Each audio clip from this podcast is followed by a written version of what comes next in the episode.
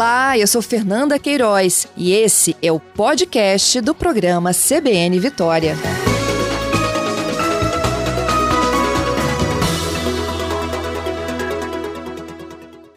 Quem está conosco já na ponta da linha é o próprio secretário de Estado da Saúde, Nésio Fernandes. Eu contei para vocês na abertura do programa de que o Estado passa a contar com uma nova cor no mapa. É a cor azul, que indica o risco muito baixo para a Covid-19. E o ingrediente para o município, na verdade, a microrregião, migrar para esse risco azul é efetivamente a imunização da sua população. Nésio, bom dia. Olá, Fernanda, bom dia. Ei, bom dia, Nésio. Nésio, há pouco eu conversava com Júlio Croda, viu? Elogiou, inclusive, essa meta aí de imunização, o passaporte, e na expectativa dele, se os estados seguirem né, nesse ritmo de atingir essa meta de imunização de 90% da população, a gente vai ter carnaval sim, viu? Sem dúvida alguma, as vacinas elas funcionam, elas são eficazes, elas são seguras e elas sempre foram uma grande aposta de todos os sanitaristas, dos governos responsáveis, para poder de fato fazer uma, uma ofensiva contra a pandemia e restabelecermos um ambiente de normalidade, um ambiente sem óbitos, um ambiente sem internações, onde a vida social transcorra de maneira normal. E a, a, a pandemia ela já transcorreu durante muitos meses, né, com uma quantidade chegando a 600 mil óbitos em todo o país, e nós precisamos é, vencer neste momento as resistências que existem em pequena parcela da população pela é, contra a vacinação para que a gente consiga de fato alcançar essa meta de 90%. Nós queremos que o Espírito Santo siga dando exemplo a todo o país e convidamos toda a população capixaba aqui no momento primeiro de, de ter a oportunidade de vacinação, procure o ponto de vacinação do seu município para que se vacine. Isso. E aí vocês estabeleceram esse novo indicador, né, que é o da cor azul, que tem esses percentuais de imunização e também por blocos de microrregião. Como é que vai funcionar? É a partir do dia 8 de novembro. Na verdade, o, a partir do dia 8 de novembro, são as medidas qualificadas para o risco baixo com autorização para os eventos até 1.200 pessoas. Hum. O, qualquer município que alcançar esses indicadores, qualquer região, desculpa, que alcançar esses indicadores, é, eles já poderão ser classificados no risco azul. No entanto, nós acreditamos que esses, essas micro-regiões devam alcançar esses indicadores na última semana do mês de outubro ou na primeira semana do mês de novembro, havendo uma mobilização grande desses municípios de maneira conjunta pela vacinação, especialmente a região do sudoeste serrana, que a gente pode de fato ser a primeira região do estado a alcançar esse indicador. Isso. E aí, quando a gente fala de micro-região, Nésio, né? Ó, vou repetir aqui para os nossos ouvintes. É, para que ocorra a migração para a cor azul, nós temos que ter 90% de, de vacinação com duas doses ou dose única de adultos com mais de 18 anos, 80% de vacinação com pelo menos uma dose para adolescentes de 12 a 17, 80% de vacinação de idoso com já dose de reforço Desculpa, e todos os municípios Fernanda. da região têm que disponibilizar um local de testagem, não é isso? Não, não, não. É 80% de D2 nos adultos, 90% nos adolescentes com a D1 e 90% de reforço nos idosos com três doses. Ok, corrigido. E o posto de testagem em cada município? E o posto de testagem a livre demanda. Isso quer dizer o seguinte: qualquer cidadão, ele quer testar, tenha ou não tenha sintoma, tenha tido ou não tido contato com um caso conhecido, ele quer testar, ele deve ter um ponto no município onde ele pode ir por agendamento online ou acudir diretamente e fazer a testagem sem necessidade de avaliação médica. Então, assim, é um ponto de livre demanda. Como a gente tem hoje nos terminais aqui da Grande Vitória, temos no aeroporto, temos na rodoviária, temos em hospitais do interior, 100% é, dos municípios precisam garantir uma estratégia de acesso em massa à livre procura da população, à livre demanda da testagem por RT-PCR ou teste de antígeno. Isso. E não necessariamente você estando com sintomas da Covid. Você pode ter tido contato, por exemplo, com pessoas de Covid ou estado num local de grande aglomeração que te colocou em estado de alerta. Voltei de viagem, 12 horas de ônibus, estou incomodado, quero testar, pode testar. Vou viajar para o exterior, vou para um evento, vim de um evento, fui no culto ontem, me senti, alguém espirrou perto de mim e quero agora fazer um teste pode fazer o teste. Então, a ideia é que a população tenha o acesso facilitado, desburocratizado, sem necessidade de encaminhamento médico, à livre testagem. E o hábito de se testar também, né, Nésio? E o hábito, porque o que acontece? Com a vacinação, os sintomas da Covid-19 naqueles que estão vacinados, eles são muito sutis e são muito leves. E a percepção de risco em quem está vacinado, ela acaba diminuindo, porque a pessoa acredita que por, por estar vacinado, ela não pode é, ter, ela não pode se infectar e desenvolver formas leves da doença. E isso não é certo. Além disso, já por si só, 80% dos quadros da Covid-19 nas pessoas é, comuns que não estão vacinadas, eles também transcorrem com sintomas muito leves, autorresolutivos, autolimitados. Então, desde a percepção de quem não está vacinado quanto quem está vacinado, precisa dar importância e relevância a qualquer pequeno sintoma, desde uma leve dor de garganta, a um espirro que dura dois dias, três dias, a um desconforto no corpo, a um quadro de diarreia, de gastroenterite, porque de fato são sintomas que podem estar relacionados à Covid-19. E também é. a questão de ter sido contato de alguém, né? Pessoas que vão, nós temos percebido, por exemplo, alguns eventos sendo retomados, algumas shows, atividades de entretenimento associadas ao álcool, aonde elas são ambientes de alto risco. E o comportamento, quando está associado ao álcool, ele nem sempre é tão cauteloso. Então, ao pós-participação nesses eventos, é importante que as pessoas também se testem. É, você citou aí a diarreia, né? Vários dos meus ouvintes me perguntam isso com uma certa frequência. Se diarreia também agora entrou no escopo aí de como sintoma. Desde o começo da pandemia, nós temos dito que os quadros gastroentéricos, né, eles podem estar associados sim a infecções pelo coronavírus. Uhum. Agora, Nésio, a gente está falando de, de imigração por região. Você citou aí, né, o, a região do Caparaó, que deve, deve atingir, né, ao final desse mês, o risco azul. Não, a região do sudoeste serrana. Sudoeste Serrana? Ah, ok. Estou tentando abrir aqui o um mapa para a gente poder dizer aqui para os nossos ouvintes em que condições ela está hoje. Mas quando a gente fala de micro-região, vou tentar dar o um exemplo aqui da região metropolitana. Né? A gente tem é, vários municípios com percentuais diferentes de imunização. Não basta um apenas atingir a meta, não é isso? Na verdade, você pode ter é, um município com, 80, com 79 e outro município com 93. A, o cálculo será feito pela soma da população e da cobertura entre todos os municípios daquela região. Ah. Então, porque nós, é, quando trabalhamos com meta de cobertura populacional, a gente acaba levando ao reconhecer o território onde ocorrem as maiores interações entre as pessoas. Por isso, considerando que existe uma conurbação muito consolidada na região metropolitana, que as micro-regiões do interior, de fato, elas também possuem uma circulação mais intensa entre esses municípios, nos é adequado e coerente adotar, então, o indicador por micro-região, e que também deve levar a uma complementariedade do esforço da, pela vacinação. Por exemplo, municípios que estão mais avançados, como por exemplo Vila Velha, Vitória, podem, na oferta ampla de vacinação, como fizeram ao longo da pandemia, também alcançar pessoas de Guarapari, de Viana, de Aracruz, de Fundão. Então, nós estamos trabalhando é, com a perspectiva de que os municípios trabalhem é, com a percepção de que o alcance da meta vacinal ele beneficiará a todos. Então, entre todos se ajudando para garantir a facilidade do acesso à vacinação. Medidas complementares neste momento são necessárias, Fernanda. Nós precisamos Isso. que os gestores municipais, por exemplo, adotem uma regra que a SES adotou desde janeiro deste ano e que agora o governo do Estado do Espírito Santo irá adotar para todas as secretarias, que é a exigência da vacinação para poder entrar no serviço público, no local de trabalho. A exigência também para as empresas terceirizadas que prestam serviço para o governo do Estado. Nós, aquilo que conseguimos na SES alcançar 100% de cobertura de todos os seus trabalhadores, nós queremos alcançar em todo o governo do Estado do Espírito Santo.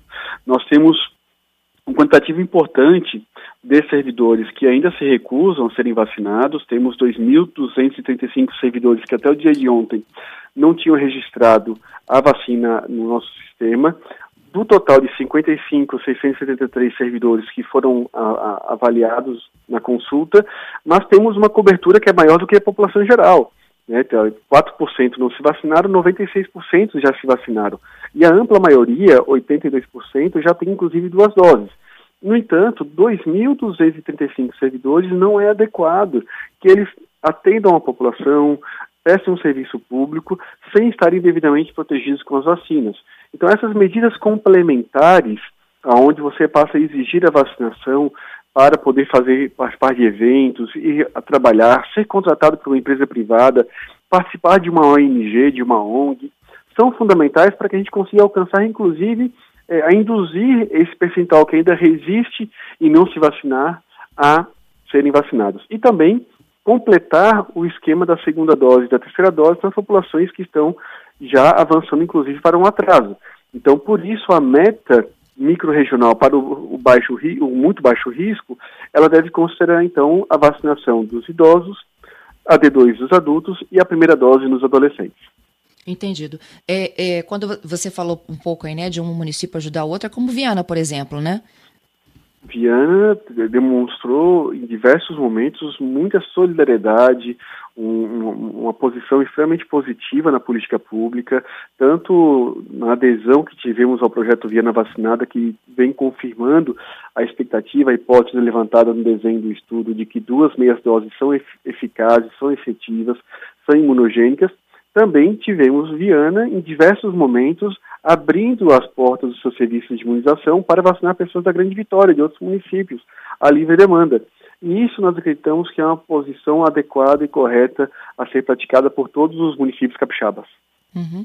É, para os ouvintes aqui, ó, o Sudoeste Serrano, ele envolve Laranja da Terra, Afonso Cláudio, uhum. Brejetuba, Venda Nova, Domingos Martins, Marechal Floriano e Conceição do Castelo, não é isso? Isso mesmo. São municípios que já têm um percentual altíssimo de D2 para mais de 18 anos. Segundo o mapa aqui disponibilizado por a Gazeta, tem 67%. É, de D1 em adolescentes, 71%, e de D3 já quase 59%. Isso mesmo. Temos municípios com desempenhos muito interessantes na vacinação dos adolescentes. Né?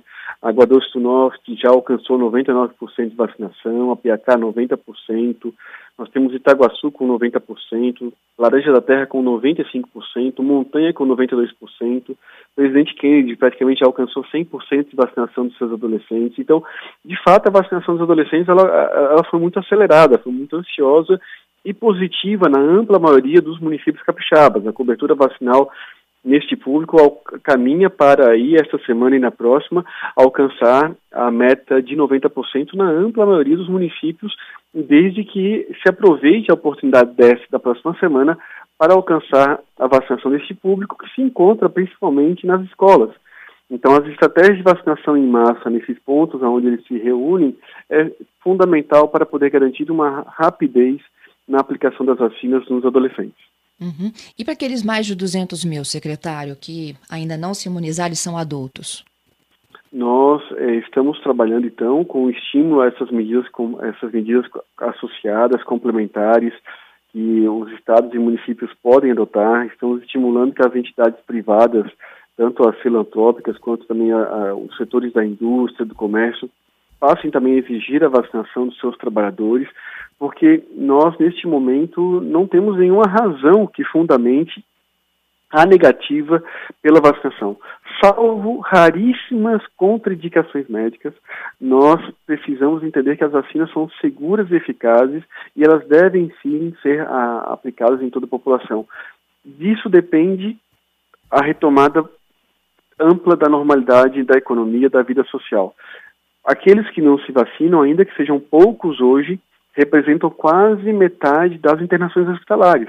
Esses é, 9, 10% que não estavam vacinados aí na segunda quinzena de setembro, eles representaram 42% internados nos hospitais públicos do Estado do Espírito Santo. Isso é um indicador muito alarmante porque 6,7 vezes maiores as chances de alguém não vacinado, mesmo no ambiente de ampla cobertura vacinal da D1 e de um avanço da D2, delas se infectarem e evoluírem um quadro grave do que aqueles que não estão vacinados. As vacinas protegem, são seguras e são eficazes, e se não fosse por elas, nós hoje estaríamos com quase 3 mil internados no estado do Espírito Santo. Graças às vacinas, nós estamos vivendo uma etapa de recuperação sustentada, mas que exige, neste momento, uma nova adesão da população. Uhum. Aqueles 2.235 servidores que o senhor mencionou são exclusivamente da saúde? Não, não, não. Na saúde do Estado. 100% de cobertura. Isso são entre os 55 mil servidores do Estado que foram avaliados. Então, nós iremos publicar uma norma pela CGE, possivelmente, aí essa semana, para poder eh, exigir a vacinação em todas as secretarias de Estado eh, no governo estadual e também dos terceirizados para poder acessar os serviços eh, públicos. E daremos um prazo para que essa população se imunize, apresente a confirmação, porque caso contrário, irá ocorrer o que nós fizemos na CESA, é, impedir a entrada de servidores dentro do serviço público e eles passam a computar faltas e depois de, um certo, uma certa quantidade de faltas acumuladas, eles podem sofrer um procedimento administrativo que pode resultar, inclusive, na demissão dos mesmos.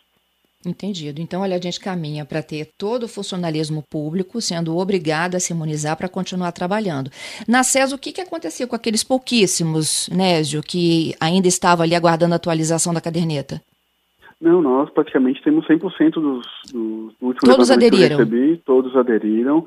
Existiam pontuais, eh, na verdade, um caso polêmico aqui envolvendo um profissional que alegava que já tinha recebido, já, já tinha se infectado pela doença e que estava imunizado pela doença e queria argumentar que isso era razão suficiente para que ele não se vacinasse.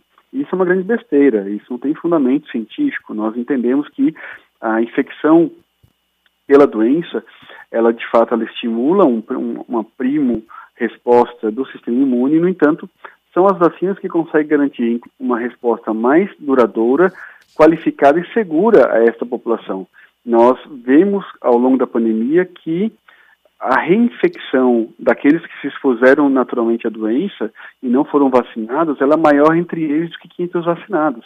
A reinfecção ela tem uma frequência maior do que aquela que a gente imaginava ao longo do primeiro ano da pandemia. Então, de fato, são as vacinas que conseguem dar um reforço ao sistema imune, incrementando a, a, a eficácia é, do nosso sistema é, nosso organismo na resistência ao vírus. Então, a vacinação, sem dúvida nenhuma, deve ser o único critério a ser considerado nas políticas públicas para cobertura, é, o reconhecimento da característica imunológica da comunidade, da população, na cobertura é, vacinal contra a Covid-19. Uhum. E ele foi convencido ou ele foi desligado? Foi convencido, segundo o último relato que eu tive, e apresentou o, o, a vacinação. Que bom. E assim, a partir do momento que se exige que o funcionário esteja imunizado, eu acredito que para ele entrar também nessa repartição, por exemplo, eu vou dar um exemplo aqui, tá? É, vai fazer a carteira de identidade, vai emitir uma nova carteira de, de direção.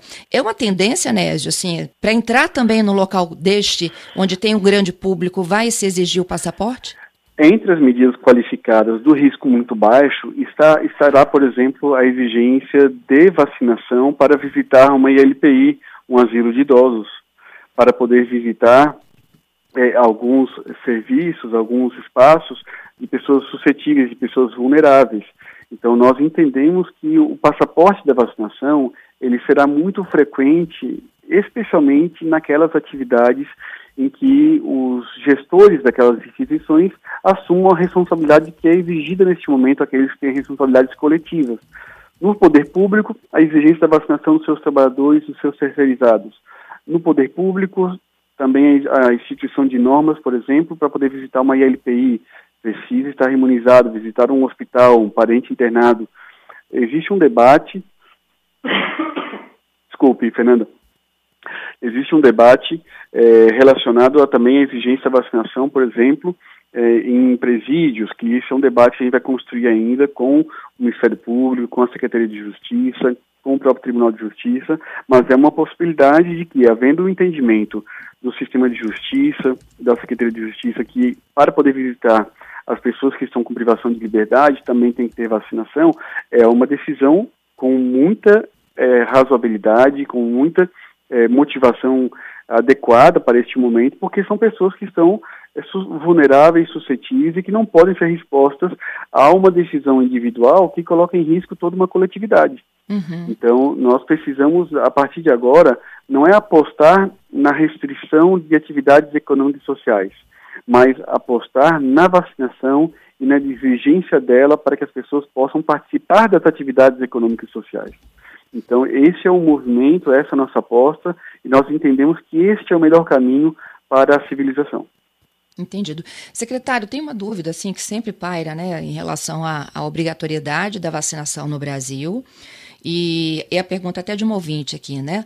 É sobre a, a exigência dela ou não para matrícula escolar. O, o, o Vitor conversou comigo, o Vitor De Angelo, secretário de Educação, na última semana, ele disse o seguinte, há uma tendência, né, que ela possa entrar no calendário oficial de vacinações, mas enquanto ela não for, de fato, uma exigência no calendário nacional, ela não pode ainda ser obrigada, apesar de todo mundo querer isso, ou pelo menos as, as instituições, né, ligadas aí ao enfrentamento da pandemia. Nós podemos sim, inclusive, nós temos uma lei estadual, ainda já do, do ano de 2018, que ela é, garante né, a, a, liberdade tanto para a Secretaria de Estado da Saúde é, e, e, reconhece as decisões também do Programa Nacional de Imunização na definição da obrigatoriedade da apresentação do cartão de vacinação completo, é a Lei Estadual 10.913. Ela, as vacinas que são obrigatórias por reconhecimento federal ou estadual, elas podem ser exigidas no ato da matrícula.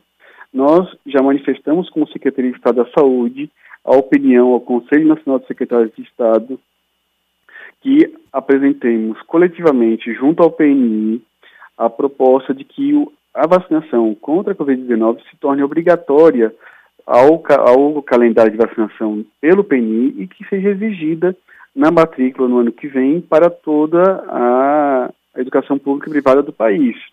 No entanto, é, enquanto acontece esse debate, nós estamos debatendo aqui no Estado as, como que se daria essa operacionalização do Espírito Santo e entendemos de que o adequado e o correto, o justo para este momento é uma definição nacional. Não havendo a definição nacional, nós podemos caminhar sim no Estado do Espírito Santo para, por delegação da lei estadual, reconhecer como a vacina obrigatória no Programa Estadual de Imunização.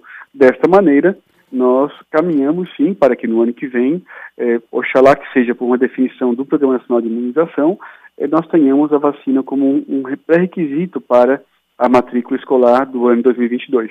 Para este ano, nós não cogitamos essa possibilidade, mas vamos caminhar até o final do ano nesse debate junto ao Ministério da Saúde. Então, é a pergunta do pai aqui, Carlos Alberto. Independentemente de uma decisão nacional, se não houver nacional, se aplica a local. Se não houver uma decisão nacional, se aplica a definição do, da Secretaria de Estado da Saúde, conforme prevê a Lei Estadual 10.913. Então, que terá a exigência da vacina contra a Covid para garantir a matrícula. Isso. Nós caminhamos para ter uma definição, definição estadual, caso não tenhamos uma definição nacional.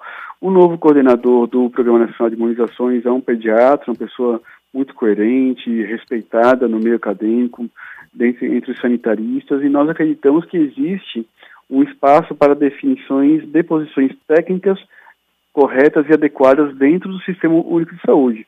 O nosso uhum. papel como gestor é proteger uma política de Estado tão consolidada como o Programa Nacional de Imunização no Brasil de opiniões que não são científicas, de opiniões que são negacionistas, antivacinas. E nós temos hoje condições de, no Sistema Único de Saúde, é, garantir que essas definições possam avançar dentro do próprio PNI. E vamos trabalhar para que isso aconteça. Uhum. Secretário, o ouvinte Gerson, ele faz uma ponderação aqui importante também sobre, é, a gente está falando né, de um controle, de um caminho é, e para a gente atingir uma maioridade, podemos dizer assim, né, de, de imunizados, e por que, que o número de positivos também é crescente? É, existem dois fenômenos concretos. Nós é, temos neste momento é, uma, um critério adotado desde setembro, no, desde agosto, na Secretaria de Estado da Saúde, da testagem a livre demanda. Nós estamos caminhando, inclusive, para poder talvez chegar no agendamento online a 5 mil, talvez 6 mil testes agendados é, por pacientes que, por cidadãos que decidiram entrar no site, agendar o seu teste e testar nos pontos que nós já disponibilizamos. Mas também a, a, mudança do critério de testagem ela é diferente do que foi adotado no ano passado e ao longo da pandemia. Então é claro que naturalmente a gente observaria mais casos.